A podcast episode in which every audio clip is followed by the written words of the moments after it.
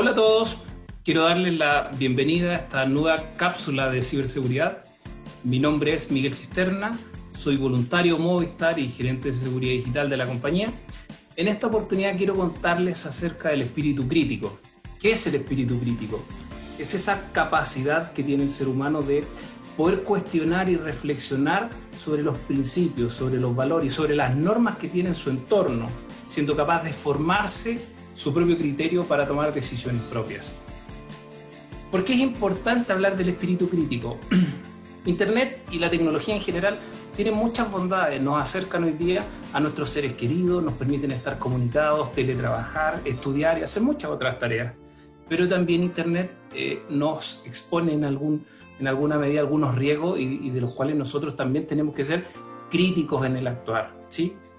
Quiero dejarles algunas recomendaciones de cómo desarrollar este espíritu crítico. O al desarrollar nuestro espíritu crítico, evitamos la propagación de fake news, cosa muy importante hoy, en día, o noticias falsas, ¿verdad? Fomentan además la inteligencia colectiva del entorno. Desarrollas tu propia capacidad y tus propios conocimientos. Te proteges a ti y proteges tus datos, ¿sí? Para poder llevar a cabo un, un, un pensamiento crítico eh, en Internet es importante siempre cuestionar la fuente de información. No todo lo que me llega es verdad. No porque me llegó o porque lo encontré en internet es cierto. ¿sí? Razonen siempre si es digno o no de confianza. Contrasten con otras fuentes de información de otros medios.